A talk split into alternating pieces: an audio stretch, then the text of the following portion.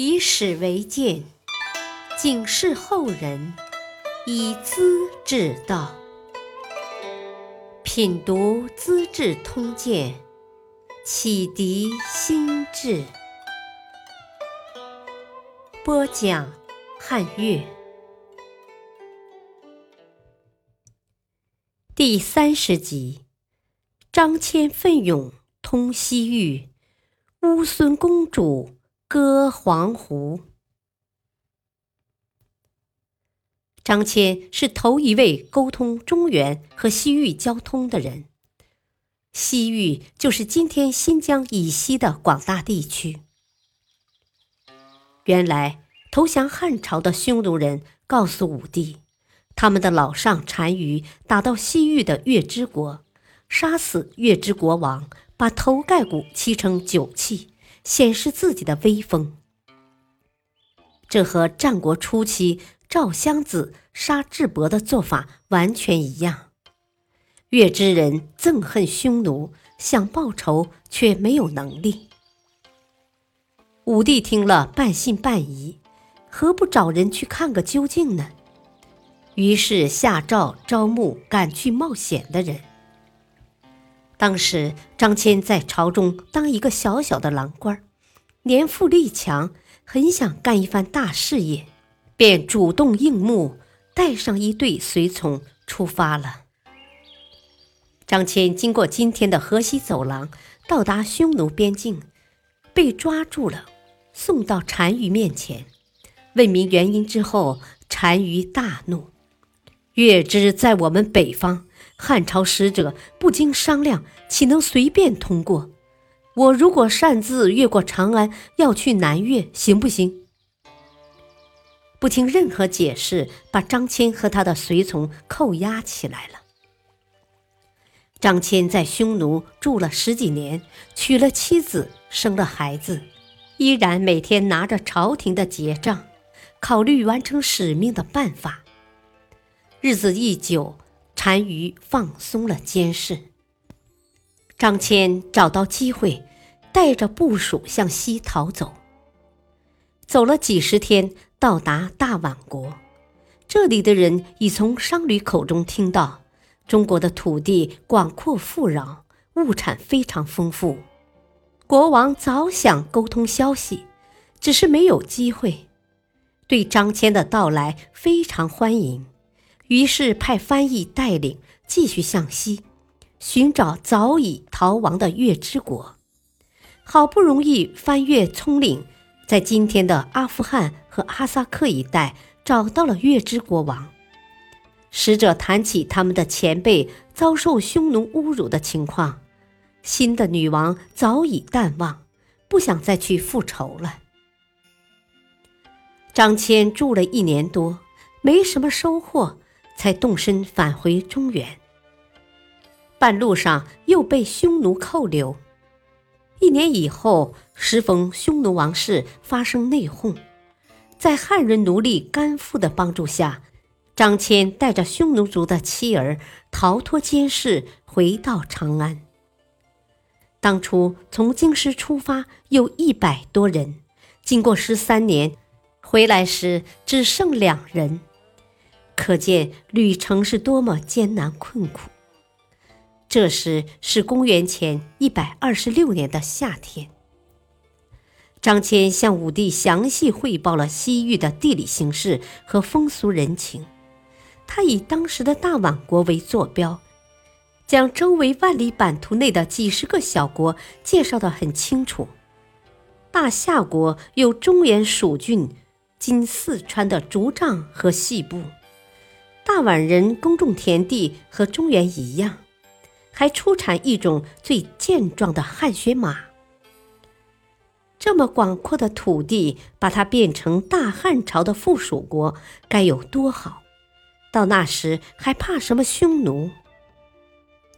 武帝的雄心被激发了，他叫张骞沿着今天西南方的云贵一带。追踪卖竹杖和细布的交通小道，去沟通大夏国。张骞到了昆明、滇国和夜郎，因为山高水急，再也没有办法前进了。刚到夜郎国，国王很热情，请张骞喝酒，顺便问起：“汉朝比我们怎样？大些吗？”张骞心里知道，夜郎的位置就在蜀郡南部，今贵州西部，地盘只及得上中原一个郡，不免暗中发笑。他向国王详细解释，指出夜郎国很小很小，因为山高林密，没有走出去，对外面的事情不了解，以为只有自己是老大，其实天下大得很呢。这就是夜郎自大的出处。国王听罢非常惊奇，也更加敬佩张骞。张骞没有继续西进，折转身回长安去了。公元前一百二十一年，匈奴的昏学王杀死休屠王，归降汉朝，西域的道路没人阻拦，可以直接畅通了。几年后，张骞建议朝廷完成打通西域的任务。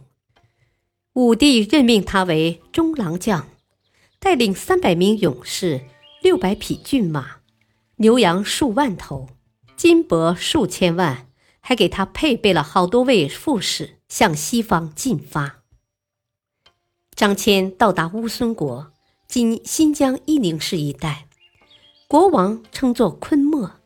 态度很傲慢，张骞并没有生气，只是分遣使者到附近各国去访问。西边到了大夏、安西和深毒，再回到乌孙来。昆莫派出翻译和使者数十人，跟着张骞回到长安，想看看汉朝到底是什么样子。不看不知道，一看吓一跳。原来汉朝的强大和繁荣是西域人没法想象的。使者回国详细报告，昆莫和大臣无不惊讶万状，马上派使团到中国来建立联系。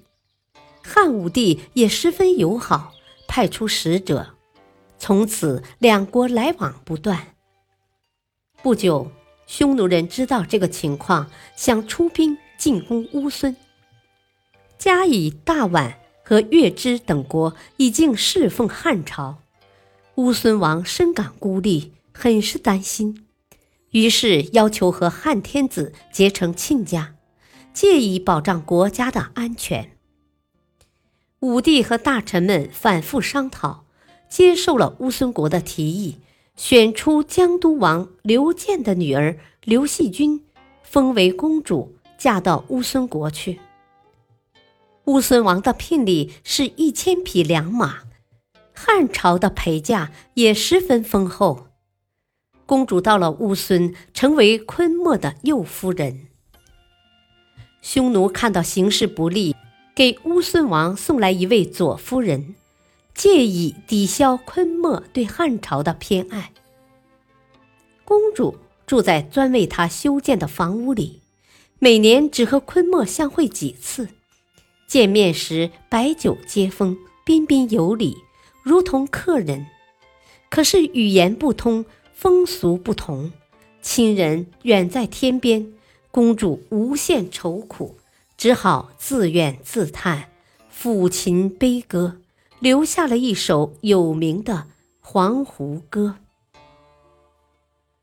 吾家嫁我。西天一方，远托异国，西屋孙王。穷庐为室，西毡为墙。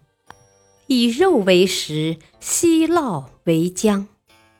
居长思土，西心内伤。安得黄鹄，西归故乡？汉武帝得知消息，十分同情。派人送去各种日用食物，每两年慰问一次。昆莫觉得自己年老，要把公主配给孙儿陈邹。这在当地是合乎人情风俗的。公主按照中原礼仪，坚决不答应。并向汉天子上书表明意愿。武帝回信说：“你应该服从当地习俗，注重两国间的关系，共同抵制匈奴。”公主得到旨意，才勉强嫁给岑州。不久，昆莫死了，岑州接替王位，称为昆弥，和中原汉朝保持着良好关系。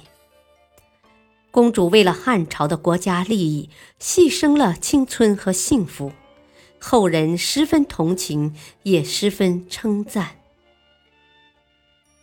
感谢收听，下期播讲苏武才为点蜀国，睫毛落尽海西头。敬请收听，再会。